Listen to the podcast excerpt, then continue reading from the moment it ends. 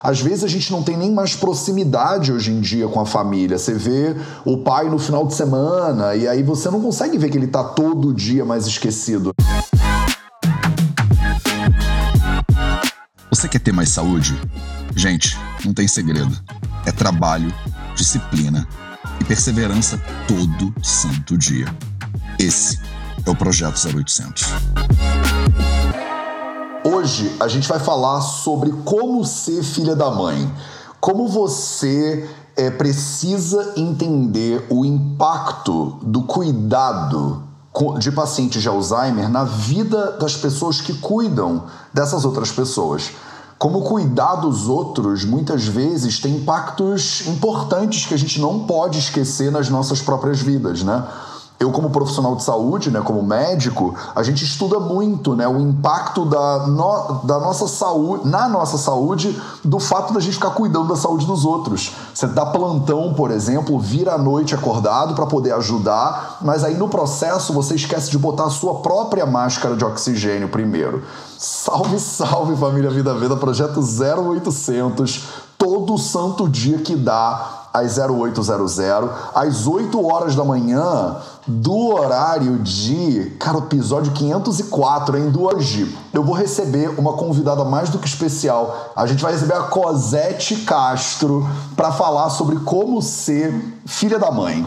Vamos falar um pouquinho sobre Alzheimer especificamente. A gente tem um projeto, né, que é o projeto Cérebro em Ação. Eu não sei se você já conhece o Cérebro em Ação. Tem um perfil, inclusive, no Instagram arroba Projeto Cérebro em Ação.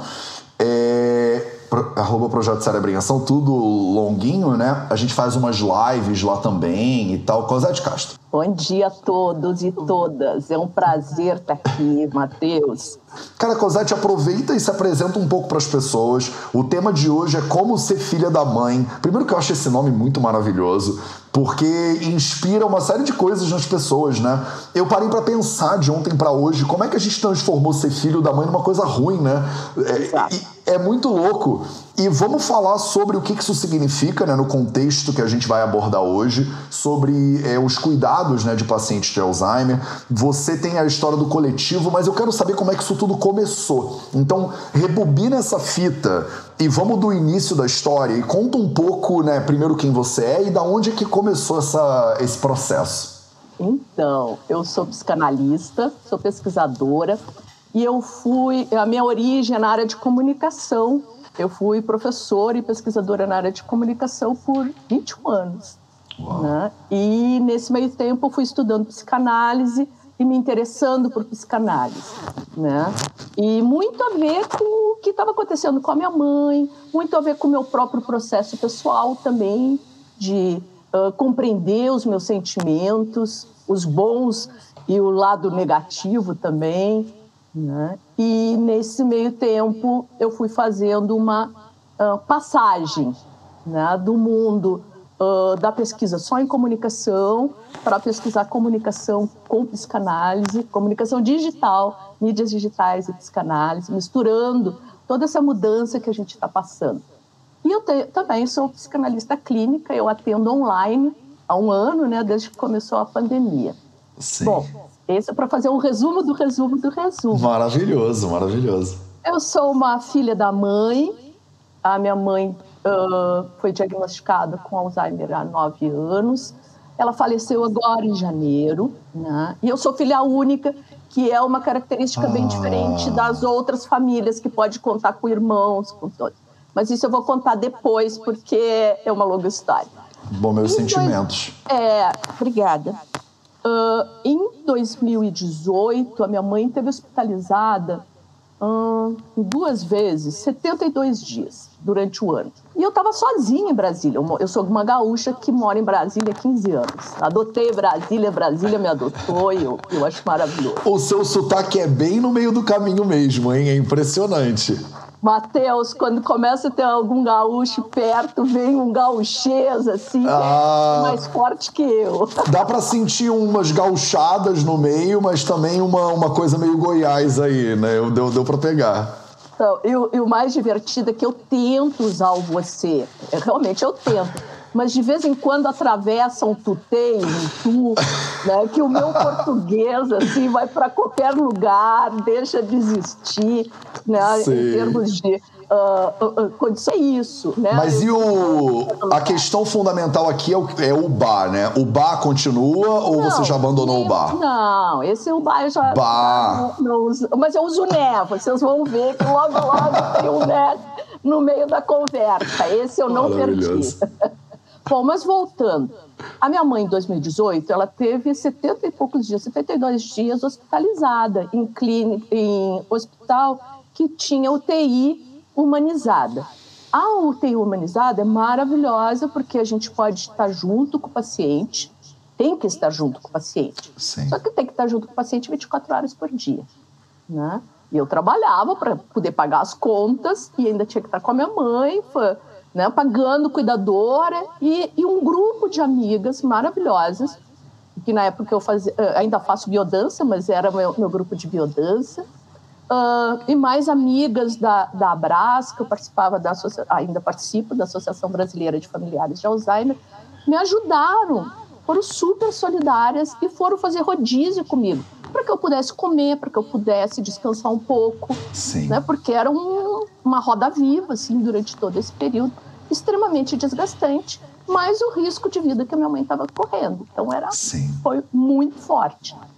E isso com esse conjunto de amigas, né, uh, nos fez pensar que, puxa, precisa, a gente precisa de cuidado também. Nós não, não só cuidar, cuidar, cuidar, né? Porque tem que ter uma balança, um equilíbrio entre o dar e o receber, porque senão fica muito desequilibrada a vida, né?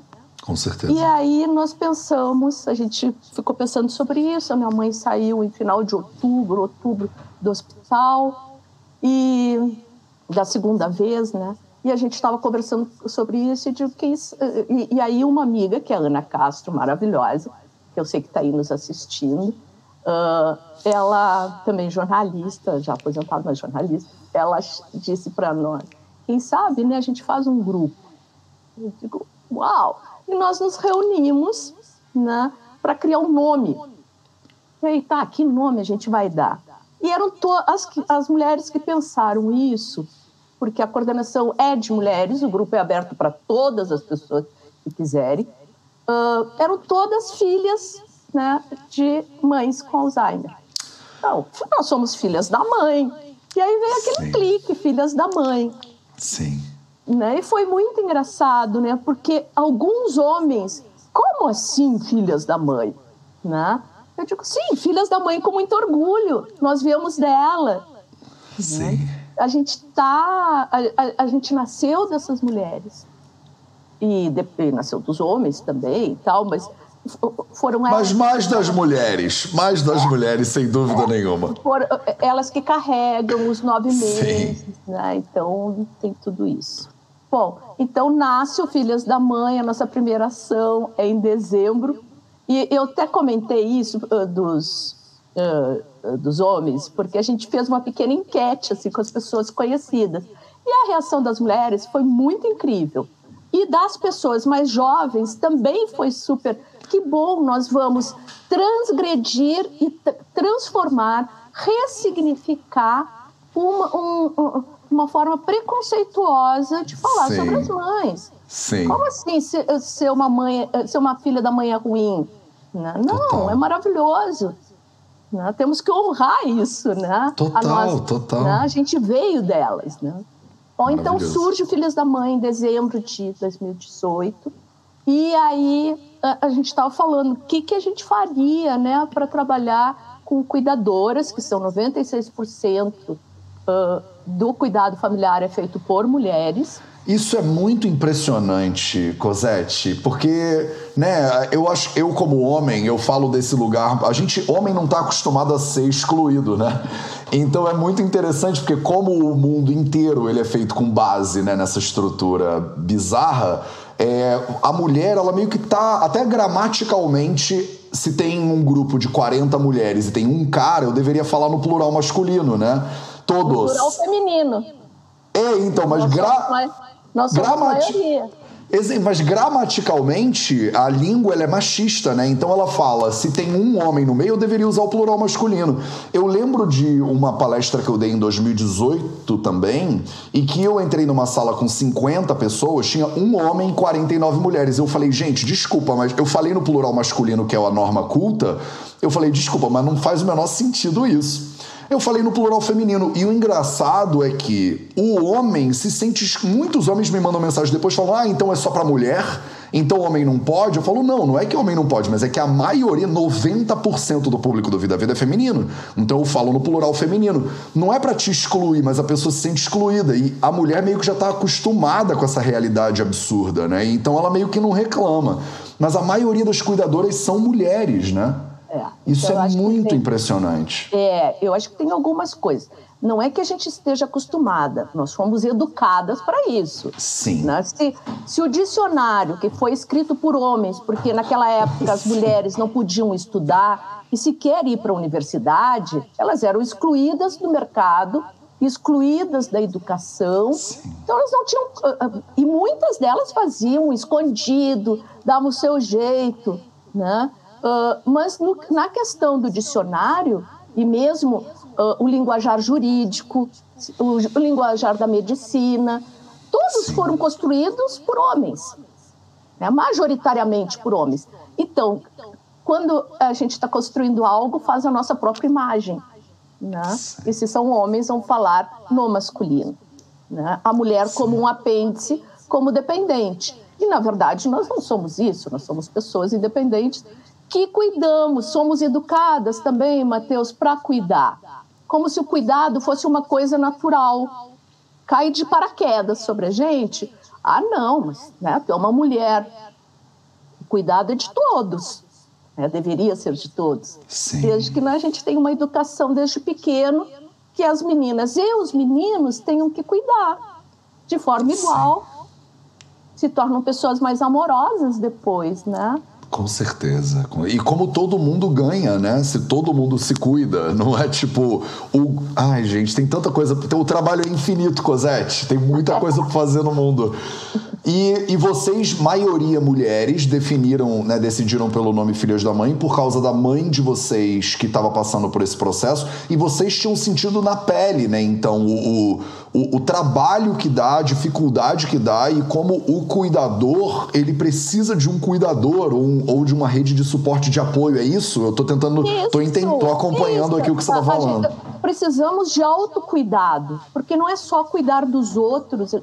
Como é que a gente vai ter condições, cada um de Sim. nós, homens e mulheres, tá? Uh, como nós vamos ter condições de cuidar se nós não estamos nos cuidando? Se uma, uma cuidadora ela lembra de dar remédio para o seu familiar e esquece de tomar remédio porque não Sim. deu tempo. Se ela dá banho no familiar, mas não, deu, não teve tempo. Ela está tão cansada à noite que ela não tomou banho, Sim. não arrumou o cabelo, para dizer coisas básicas de higiene, tá? Sim. Porque vai deixando, vai se colocando em segundo, em terceiro, em quarto lugar, porque em geral as mulheres cuidam dos seus familiares enfermos, né? dos seus idosos, cuidam dos filhos, cuidam da casa, né, todos os afazeres domésticos, organizam a vida escolar, organizam férias, organizam as compras da casa, ou seja, elas estão fazendo orçamento. Ah, não, eu não entendo de dinheiro. Entende sim, porque quem entende de cuidar um orçamento doméstico entende muito de economia, ainda que seja num microcosmo, num lugar pequeno, né, que é a, a, a casa. Então, Perfeito. essa pessoa, às vezes, e muitas vezes, ainda além de cuidar do companheiro, do esposo, ainda está na rua, porque ainda tem que ajudar no orçamento familiar. Claro. Então tem é, ainda tem um trabalho integral, né? Tem, são CEOs de empresa, diretores e é muito louco Independente se é um CEO ou se é uma, uma, uma faxineira, Sim. Está cuidando de alguém. Né? Sai da sua casa para cuidar de outro. Ou de uma empresa. Né? Então, essa, essa questão é muito importante, porque as mulheres vivem nessa questão do cuidado. Não dá para chegar em casa e dizer assim, puxa, ai que dia, tô cansada. Né? Porque tem criança na volta, ou tem cachorro, gato, ou tem os, os enfermos, ou tem os idosos. Né? Então, é, é uma quantidade de trabalho que a gente naturaliza. Ah, não, eu dou conta, eu vou, eu dou e faz aquele equilíbrio.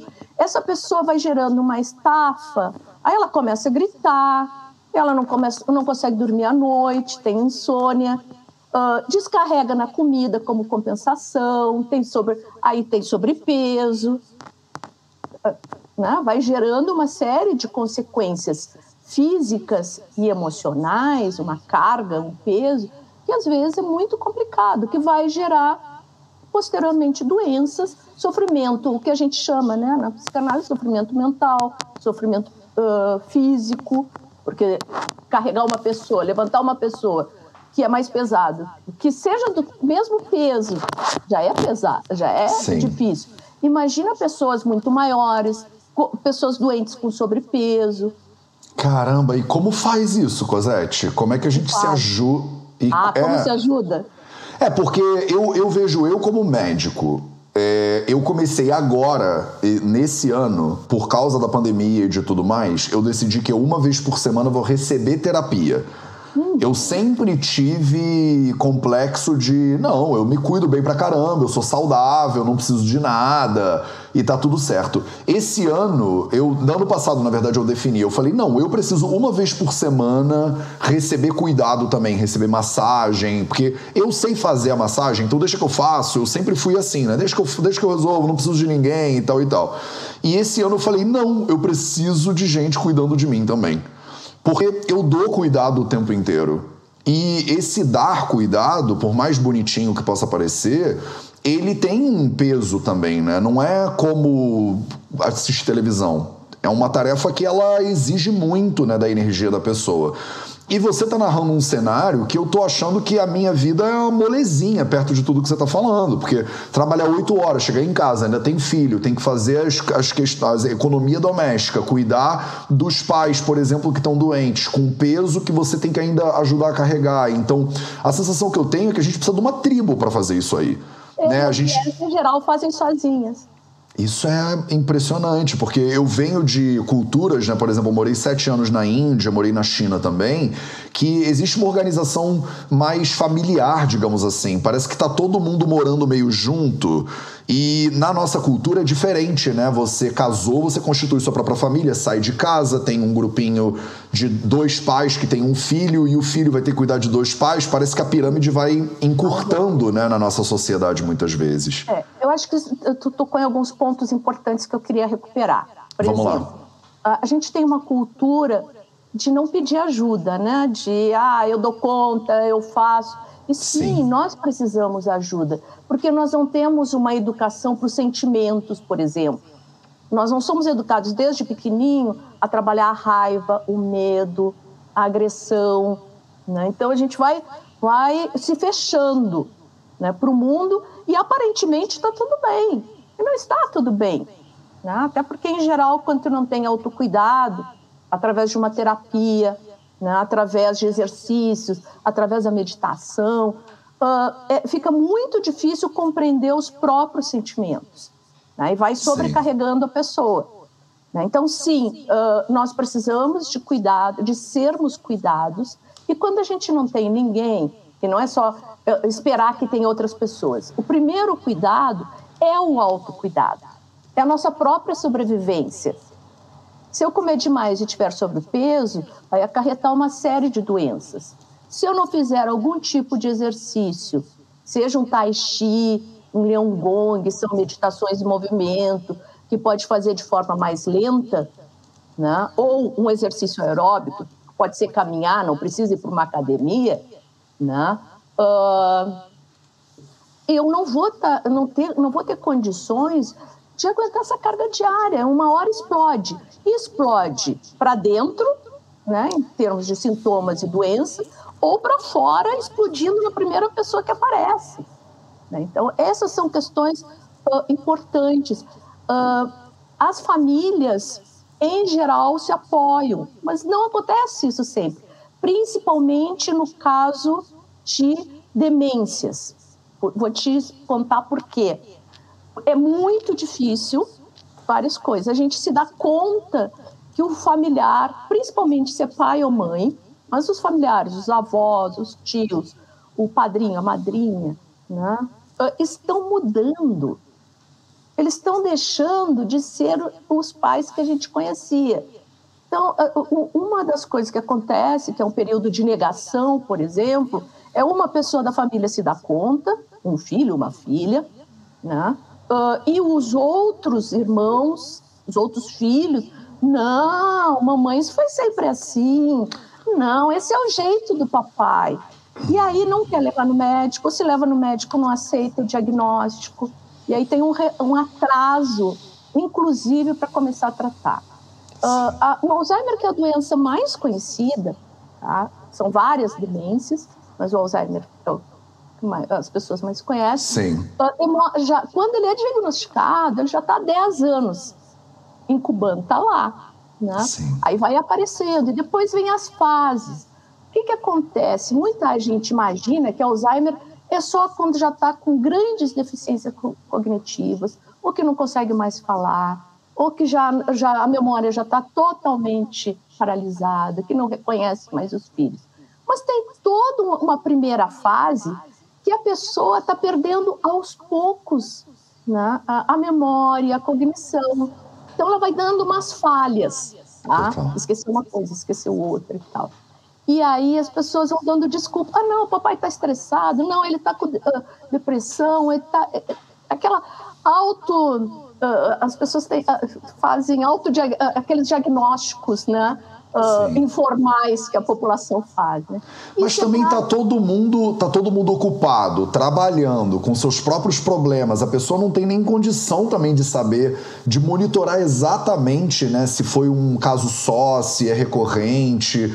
Às vezes a gente não tem nem mais proximidade hoje em dia com a família. Você vê o pai no final de semana e aí você não consegue ver que ele está todo dia mais esquecido, né? Então, eu acho que tem uma coisa de pulverização também da família Sim. hoje em dia Sim. que dificulta, né? Tem.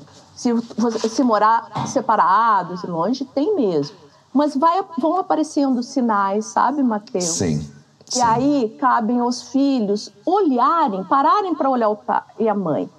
A questão é que a gente está frente aos nossos pais, por exemplo, nós somos filhos. Então a gente está esperando cuidado. Nós não estamos esperando cuidar.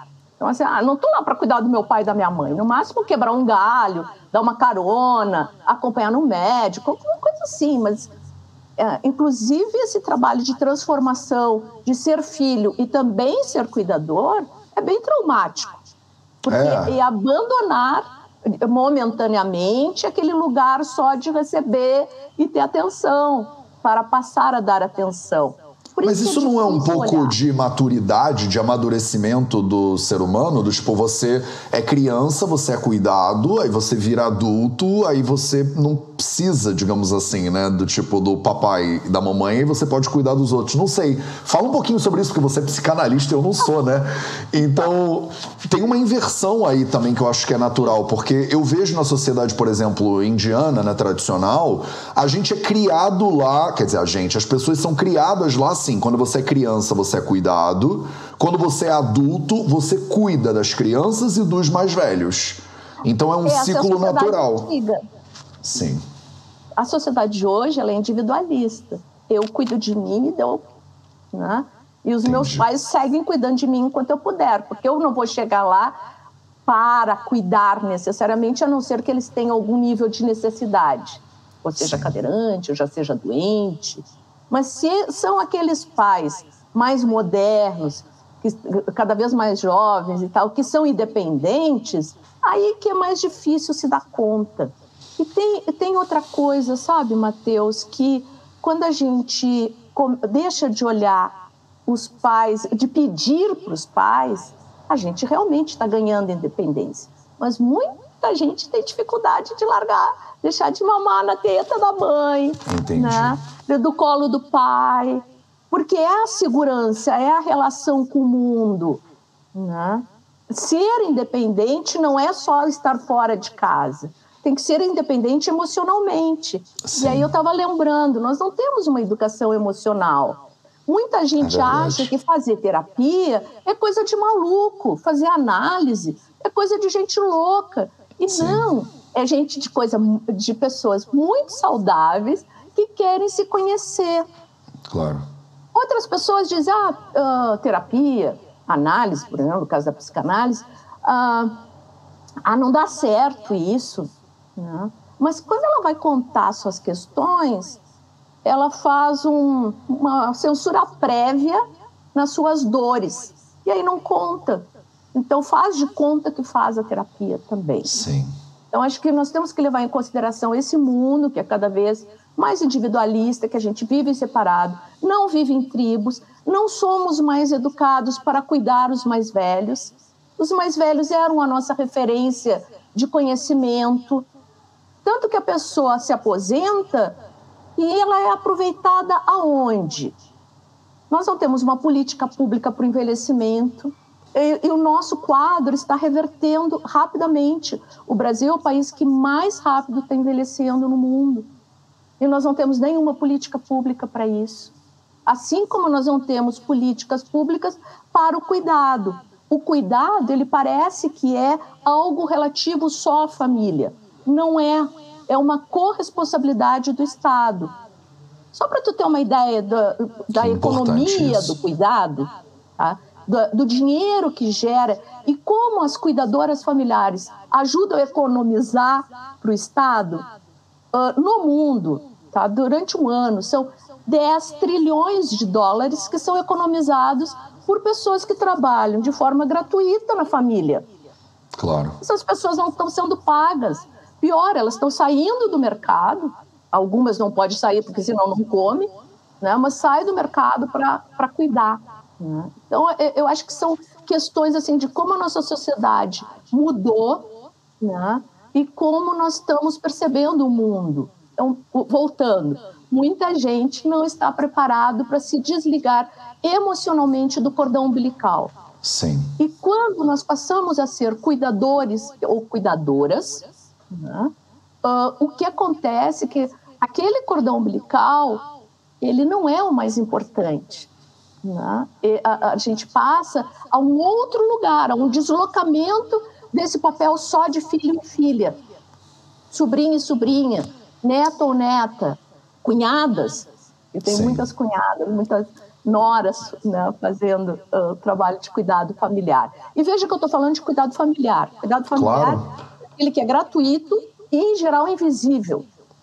Porque as pessoas, ah, como que tu gastou tudo isso? Uh. Quem tem quem vem de classe média tem um carro para se deslocar. Quem vai tentar, quem, quem não tem, quem está numa situação de empobrecimento ou está numa situação ganha menos, né, que é a maioria da população, essa pessoa ela tem que tentar conseguir, por exemplo, se, se o pai ou a mãe usam fralda, ou o familiar usa fralda, né, primeiro tu tem que convencer o familiar que ele precisa usar fralda, né, geriátrica, e depois tem que conseguir comprar as fraldas. Ah, mas o SUS dá as fraldas. É verdade. Né? Mas aí tem que uh, provar que é preciso, né? Uh, conseguir a prescrição, depois sair para ir na, nos locais onde estiver disponível da rede do SUS. Se a pessoa não tem carro, imagina ela fazendo tudo isso de ônibus de um lugar para outro e, e às vezes ela não tem com quem deixar o familiar carrega familiar junto. Se tiver filho e não tiver com quem deixar, carrega o filho junto. Sim. E aí são duas crianças também, né? Uh, um que às vezes nem reconhece os familiares. Tem um, uma das coisas mais doloridas do Alzheimer é o não reconhecimento. O Alzheimer é uma morte diária. As demências são uma morte diária. A gente está com o nosso ser amado, com o nosso ente querido, e ele já não está mais ali, ele já não reconhece. Alguns minutos do dia, te pergunta se tu, é, se tu for um filho, tu pode uh, virar um namorado, tu pode virar um marido que já morreu. Né? Porque as lembranças são da infância. Sim. As lembranças que mais ficam são as mais antigas. E eu acho que isso é uma coisa que as pessoas, talvez, que não tiveram essa experiência, não conseguem é, apreciar devidamente, né? Como muitas doenças elas afetam o doente, né? De maneira muito severa. Mas as doenças neurodegenerativas, por exemplo, as, é, como por exemplo Alzheimer é um exemplo impressionante disso, é como elas afetam a malha social inteira, né? Você, a própria pessoa que está doente, muitas vezes você nem a vê sofrendo tanto quanto os cuidadores e o resto da família. Então, parece que tem uma inversão né, do, do, do, do da, da, doença, digamos assim. Porque tem outras doenças que a gente trata muito, doenças autoimunes, é, câncer e tal, que você vê o paciente sofrendo muito. É óbvio que a família é impactada severamente, mas nessas doenças. É como o Alzheimer, é muito, é muito triste mesmo, né? Como a malha social sofre. Então, o Alzheimer e as demências em geral, elas não são uma doença que atinge exatamente isso que tu está falando. Não atinge só o doente, a, o paciente. Atinge todo o núcleo familiar. É muito comum uh, uh, casais se separarem porque não dão conta, né? Uh, um deles não dá conta. Sim. Né? Levando em consideração que são 96% das mulheres que cuidam, né? Mas assim. É, e assim, o relacionamento, só o relacionamento sem mais carga já é um trabalhão também, né? Tem gente que não dá conta só do relacionamento. Agora imagina tu não ter espaço, não ter tempo para dar atenção pro teu marido. Ou tu Sim. dar atenção para tua esposa, porque tu tem que cuidar Sim. da tua mãe do teu pai. Né? Então isso já é mais um ruído. Se tem filho pequeno, tu tá dando mais atenção para o doente do que para os filhos pequenos. Se tu tem filho adolescente que estão em crises, também estão em crise da adolescência, de claro.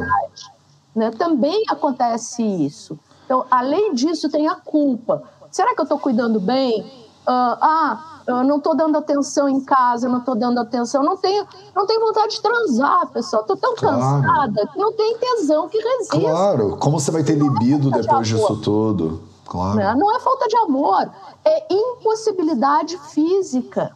Né? Então, ah, você não dá mais bola para mim. Não dou bola para mim também.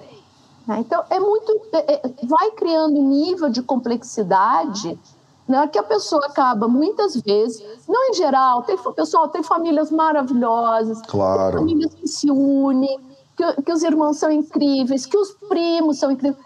Na minha família, nós temos, eu tenho uh, um tio, irmão da minha mãe, com Alzheimer, eu tenho uma prima que também teve demência, e, e o exemplo da família foi maravilhoso, né, foi lindo, Ai, é, é emocionante o amor envolvido do meu tio também, os filhos. Mas cada família é uma família.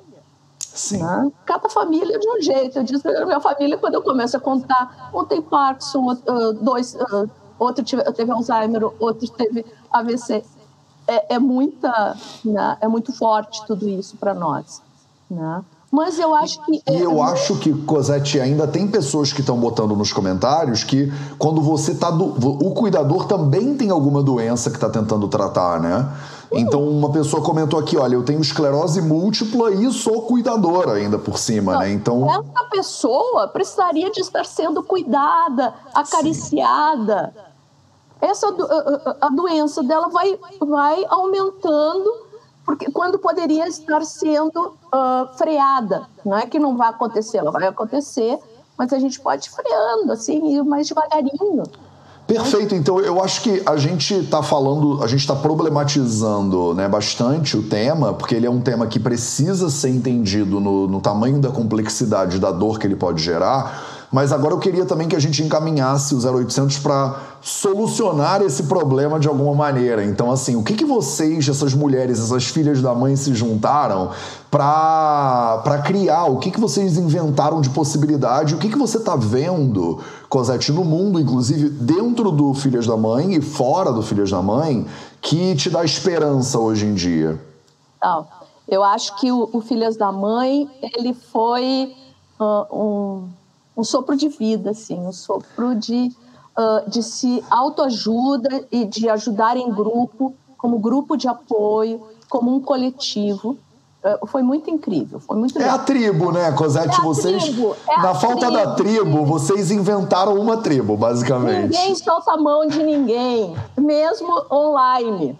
Né? Maravilhoso. Então, nós fizemos coisas muito divertidas. Por exemplo, a gente fez um ensaio fotográfico para ajudar uma fotógrafa que tinha sido assaltada, que era conhecida, de uma rede de fotógrafas, uh, de mulheres fotógrafas de Brasília. Nós fizemos nosso primeiro ensaio fotográfico né, que é o que a gente usa na, na nossa, nos nossos materiais, as fotos que a gente usa.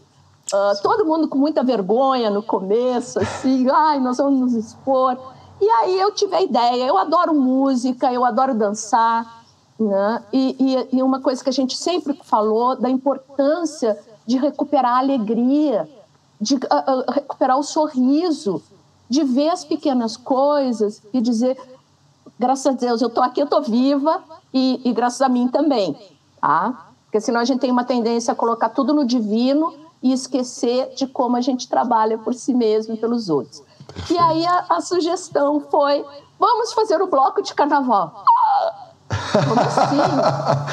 né? Sim, vamos fazer um bloco de carnaval e vamos sair na rua falando sobre Alzheimer, falando sobre cuidado e de autocuidado.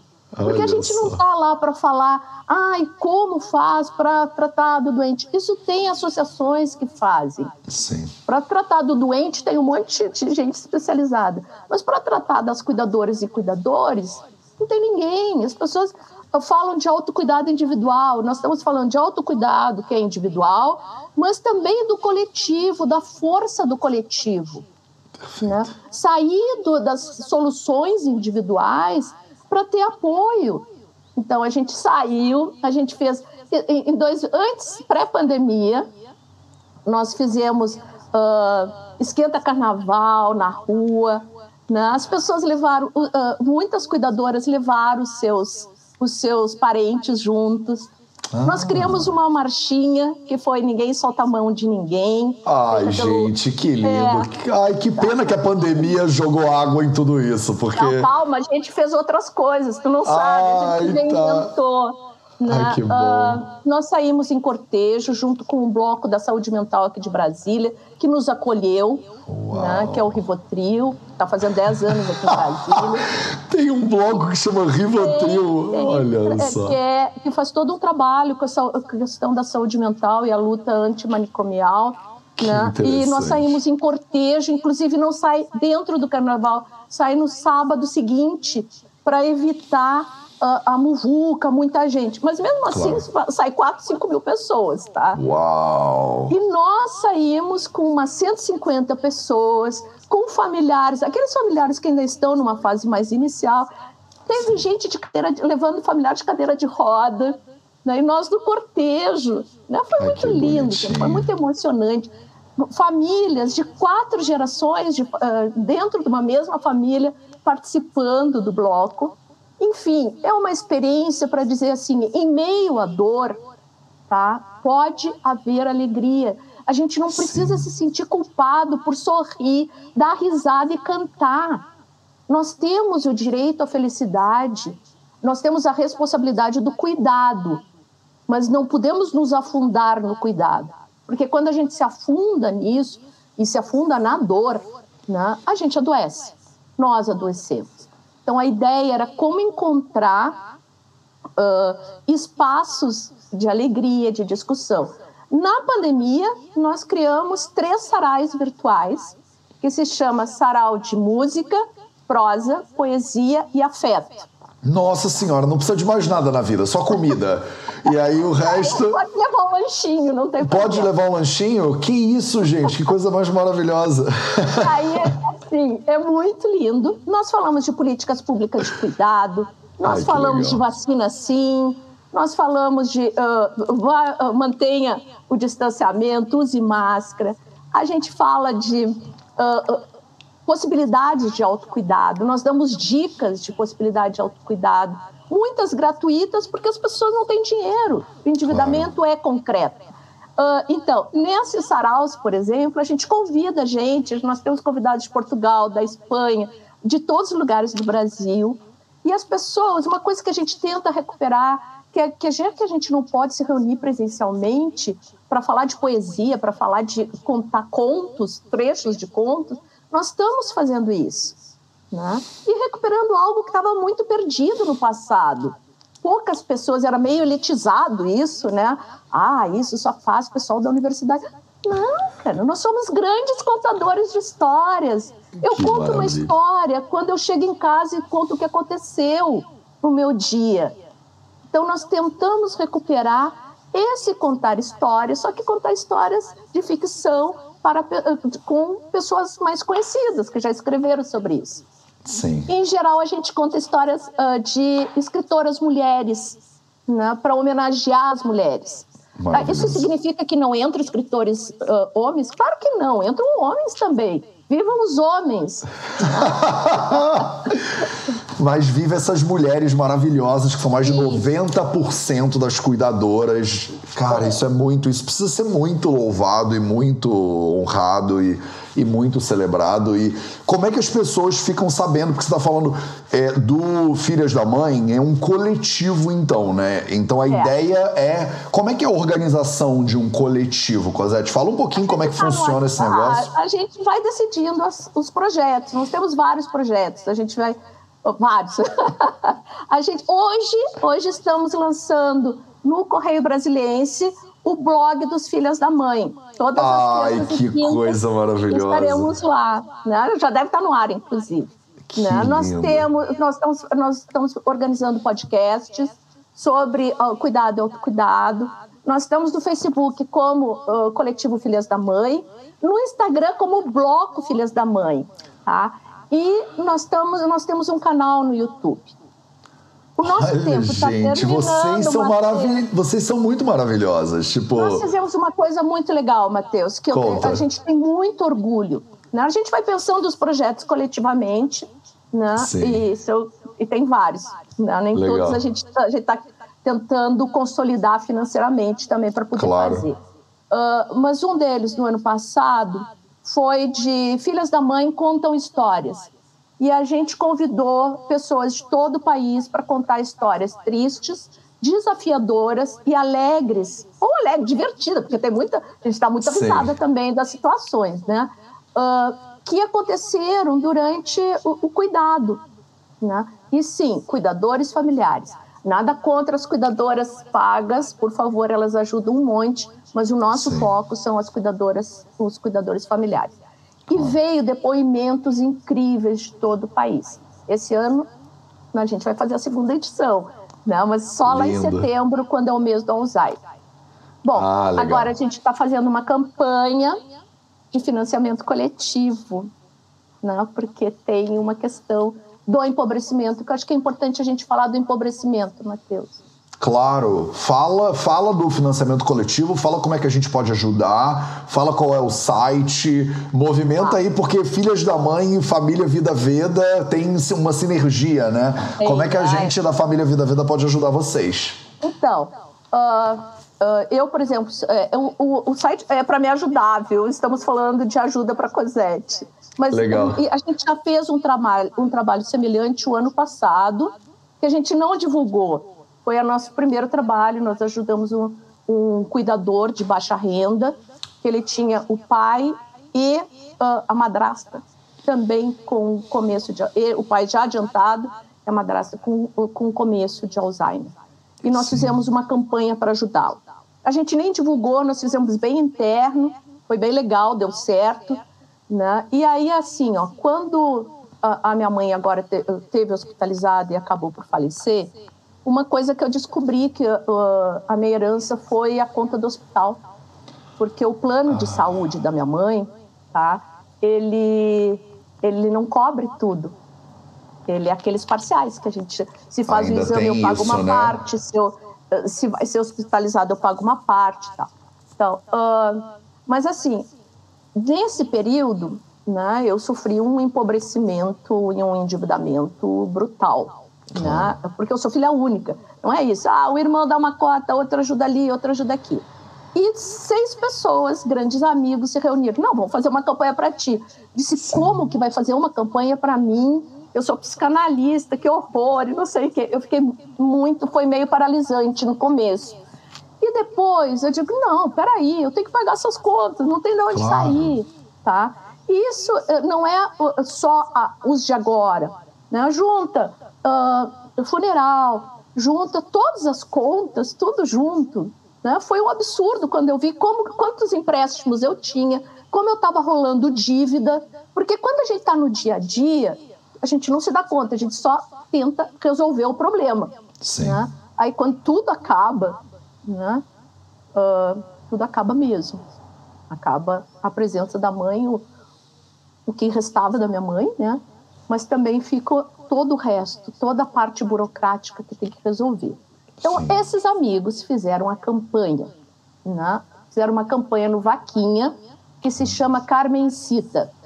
Porque a minha mãe se chama, chama, ah, chama Carmen, chamava uhum. Carmen, né? E eu sempre chamei ela de Carmencita. Né? Ela, a, a, gente morou na Espanha juntas quando eu fazia o doutorado. E as pessoas dizem, como assim? Você tem doutorado, tem pós é uma pós-doutoranda, não tem dinheiro. Não, pessoal, eu fiquei sem... O, o, eu estava fazendo pós-doutorado, foi cortada as bolsas. Eu fiquei de um dia para a noite, a bolsa sumiu e o meu orçamento continuou só aumentando. Então, o que, que eu quero dizer para vocês com isso? É, nesse período, a gente já está com 14% arrecadado, faz oito dias que começou. Sim, eu abri, acabei de abrir aqui no Vaquinha. Se você bota Vaquinha Carmencita no, no Google, você acha. E eu vou colocar ela aqui no, nos comentários tá. também do YouTube e do Facebook para as pessoas acharem mais fácil. E aí aconteceu uma coisa muito incrível, né? Eu digo, como que eu não, eu não consegui uh, ter dinheiro suficiente? Não tinha como ter dinheiro suficiente porque claro. não, não dava quanto orçamento. Sabe? Não, e hospital é um negócio que é insano, né? É um ralo de, de, de, de tudo, de dinheiro. De medicação, a minha mãe gastava 1.500 por mês, ela usava sonda gastro, uh, gastrostomia, eu tinha que tomar dieta, era mais 1.500 por mês. Então, só aí são 3 mil, não vou contar o resto porque não é para fazer o drama. Mas o que eu quero trazer para vocês, eu acho que uh, ter acreditado nos meus amigos, ter acreditado nas pessoas maravilhosas que fizeram essa campanha tá linda, pessoal. E foi todos os amigos que fizeram, porque eu não conseguia tocar. O luto é muito doloroso, tratar Sim. essa questão financeira é dolorosa. E aí aconteceu uma coisa muito linda que me deu coragem de vir aqui falar com vocês, que Legal. é a quantidade de mensagem amorosa que eu estou recebendo. Sim. públicas e privadas, porque lá, no, lá ali no Vaquinha tem um espaço para mensagens, né? e as pessoas estão mandando as mensagens.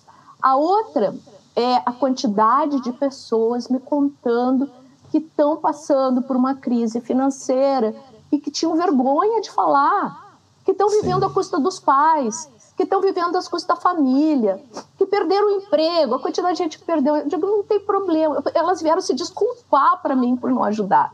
Digo, não, imagina. E aí, claro, faço todo o trabalho de escuta, como amiga, nesse caso, não como claro. psicanalista. Mas o que é importante, elas estão multiplicando também para outras pessoas. E aí eu acho que é, tem um, ganha um sentido novo, uma ressignificação nessa campanha, que é o amor e a solidariedade das pessoas. E quanto nós brasileiros e brasileiras somos sim solidários mesmo que a gente veja tanta gente que não obedece o distanciamento nem máscara, temos um grupo de pessoas incríveis que são solidárias. E Sim. a outra coisa é as pessoas terem coragem. A, a minha, o meu problema financeiro servir para que as pessoas tenham coragem de falar dos seus problemas financeiros. Porque assim como a gente não foi educada para uh, uma educação emocional, uma educação para os sentimentos, para a gente se conhecer melhor e se compreender melhor. Nós também, na maioria das famílias, obviamente tem famílias incríveis que ensinaram, mas a maioria de nós não tivemos educação financeira. Né? Então, lidar com as questões financeiras é um aprendizado para mim, nessa, dentro dessa gestão, que não foi só a minha, a minha vida, mas passar a gerir a vida de outra pessoa, que não os meus filhos, né? que não a minha, a, uh, o meus a descendência. Uh, e, isso de, das pessoas poderem falar isso, sabe? Encontrarem um espaço de dizer eu também estou passando por isso. E não é vergonha, sabe? É, é, é conseguir dizer, sair desse lugar, eu vou me esconder, eu vou ficar no escurinho, né? eu vou ficar escondido, porque ninguém pode saber que uma doutora, uma pós-doutoranda, passa por uma situação difícil. Ainda mais no mundo que a gente está vivendo hoje. Quer dizer, se tem uma, uma realidade no planeta, porque isso já era verdade antes da pandemia.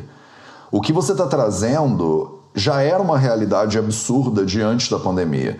E o que eu acho muito lindo é a gente conseguir, Cosette, criar essa, essa vila, já que a gente não tem a vila, a gente usar a internet para criar essa vila.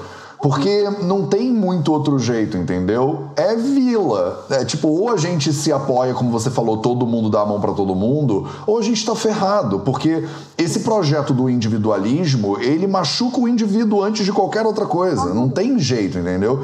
É, dá pra ver que tem três caras que são ultra quadrilionários no mundo e o resto da galera tá todo mundo embaixo da na, na linha da pobreza. Então, se a gente não criar mecanismos pra gente se apoiar, e assim, eu entendo o poder que o governo tem nisso, né, e a importância de iniciativas públicas e do SUS, por exemplo, ou do sistema de saúde português.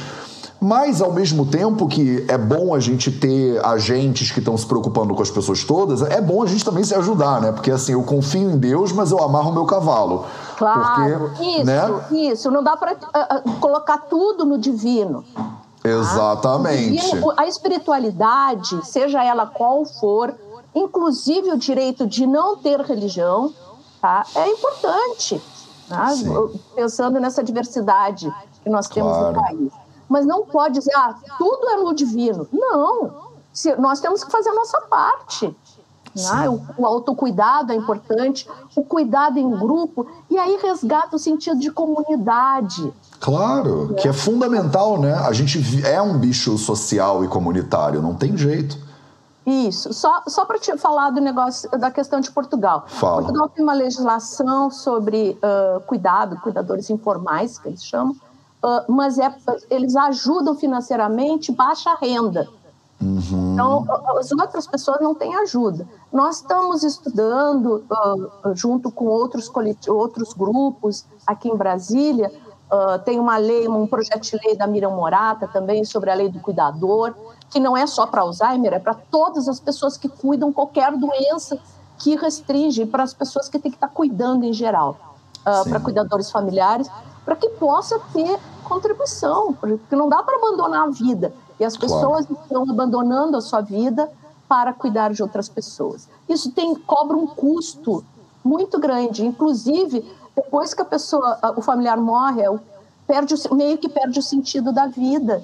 E Sim. essa pessoa precisa estar fortalecida para vivenciar o seu luto e seguir adiante e ter projetos, né? Porque honrar os nossos amados, os nossos familiares, é viver bem, claro. é viver com saúde, né?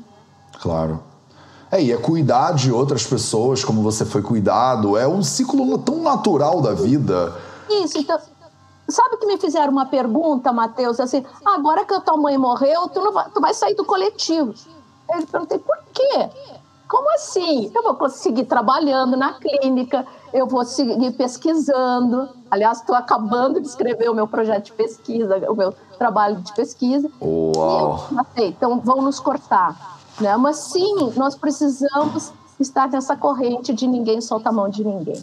Ah, essa corrente é, é a corrente. É, não tem outra, Cosette. Eu não acredito em outra coisa. Por isso que eu venho aqui todo santo dia conversar com as pessoas. E eu recebo muitas mensagens das, de pessoas também, como você vai receber. Se você já recebia, a partir de hoje se prepara, porque você vai receber muito mais. Porque. E pessoas que falam assim, cara, Matheus, obrigado, porque o 0800 me faz companhia nesse momento muito louco que a gente está vivendo, entendeu? E, e, não sou eu que te faço companhia, é a gente que se faz companhia. Não é eu que tô te dando só alguma coisa, é a gente que tá se dando e se apoiando, entendeu? Você tem que ter certeza. Eu acho que isso devia ser um direito, é um direito humano básico, fundamental. Você saber que se você cair, alguém vai te segurar. Isso, tipo... direito ao cuidado e a ser cuidado. Sim. Maravilhoso, Cosete. Eu já, eu já tô com a vaquinha aqui aberta. O que eu puder ajudar você, você e o coletivo e essa galera maravilhosa. Eu espero que você agora tenha mais tempo ainda para se dedicar ainda mais ao cuidado de outras pessoas, porque eu acredito, isso é um negócio que eu repito para mim mesmo todo dia de manhã. Eu tenho uma série de frases, né, que eu falo de manhã que me colocam no me alinham com o meu propósito da minha vida. E tem uma delas que eu falo para mim: viver é servir. Então eu cuido das outras. Eu preciso ser cuidado e estou aprendendo a aceitar isso cada vez melhor ao longo do tempo. Mas o propósito para mim de uma vida plena, ela tem uma atitude de serviço ali dentro. Você não precisa só servir o tempo inteiro. Não, mas se você é só se preocupa, né? Se você só se preocupa com você, se é tudo para mim, para mim, para mim, tá faltando um elemento da vida aí, eu acho. Não sai do umbigo, né? Exatamente. Nós somos todo, o todo. Né? Nós nos completamos com os outros. Nós somos Sem seres dúvida. sociais. Eu acho que isso é. E, e estar nesse. Saber que tem um grupo que está te acariciando, está te apoiando, principalmente nesse tempo de pandemia, é super importante. Maravilhoso. Lindo de vocês, viu, Matheus? Mas, pô, imagina, viu? algum dia eu chego no dedão do pé de vocês aí com esse negócio do, do coletivo, cara. Isso é um prazer, uma honra a gente ter esse papo hoje. É, Cosete, se as pessoas quiserem saber mais, então a gente já deu o link da vaquinha. Como é que elas podem saber do coletivo? É, tem algum link, tem algum site? Sim, Como é que olha, é? Nós temos o Facebook Coletivo Filhas da Mãe, uhum. nós temos o Instagram Bloco Filhas da Mãe. Legal. reforçar, a gente não fala só do bloco só no, na época do carnaval, mas a gente está lá. E nós Legal. temos um canal no YouTube. Tudo isso é feito com pessoas voluntárias e amorosas. Lindo. Né? Que, uh, nos ajudam na, nas campanhas. Uh, e o, o, no canal no YouTube é Filhas da Mãe. Então, coloque Filhas da Mãe e vai. Maravilhoso. E... Disponível. Né? Que lindo, obrigado, obrigado pela sua presença, pelo carinho, pelo trabalho. Eu espero que a campanha do Vaquinha seja um sucesso absoluto, que não seja a última, né? Porque a gente tem que continuar Sim. se ajudando para sempre. É, a gente, inclusive, assim, para finalizar, estamos uh, fazendo um projeto junto com a Universidade Federal da Paraíba de um aplicativo para o celular que é para ajudar as pessoas no sentido de desde vários serviços para quem cuida e que vai desde as pessoas de baixa renda para o, o que, que eu tenho que fazer, onde que eu vou para cuidar e ser cuidado, até uh, a gente ver um serviço de ah, que farmácias que dão que dão desconto, entrega gratuito, né? É um grande serviço que nos ajude a cuidar, a cuidar e as pessoas se cuidem também. Né? Então esse é um, é um projeto bem legal que eu espero que a gente que decole até o final do ano, né? Que maravilha. Conta com a gente o que a gente puder ajudar, tamo junto. Cara, Cosete, obrigado. Um beijo para você, tudo de bom. É... Pessoas, esse foi o projeto. Onde você tá agora? Brasília, Cosete, então? Em Brasília. Esse foi o projeto 0800 às 0800 às 8 horas da manhã do horário de Brasília, em homenagem à nossa querida convidada aqui no Instagram, no Facebook, no YouTube, nos podcasts do Vida Veda para vocês. Meu povo, sejam filhos da mãe. Um beijo para todo mundo e até amanhã.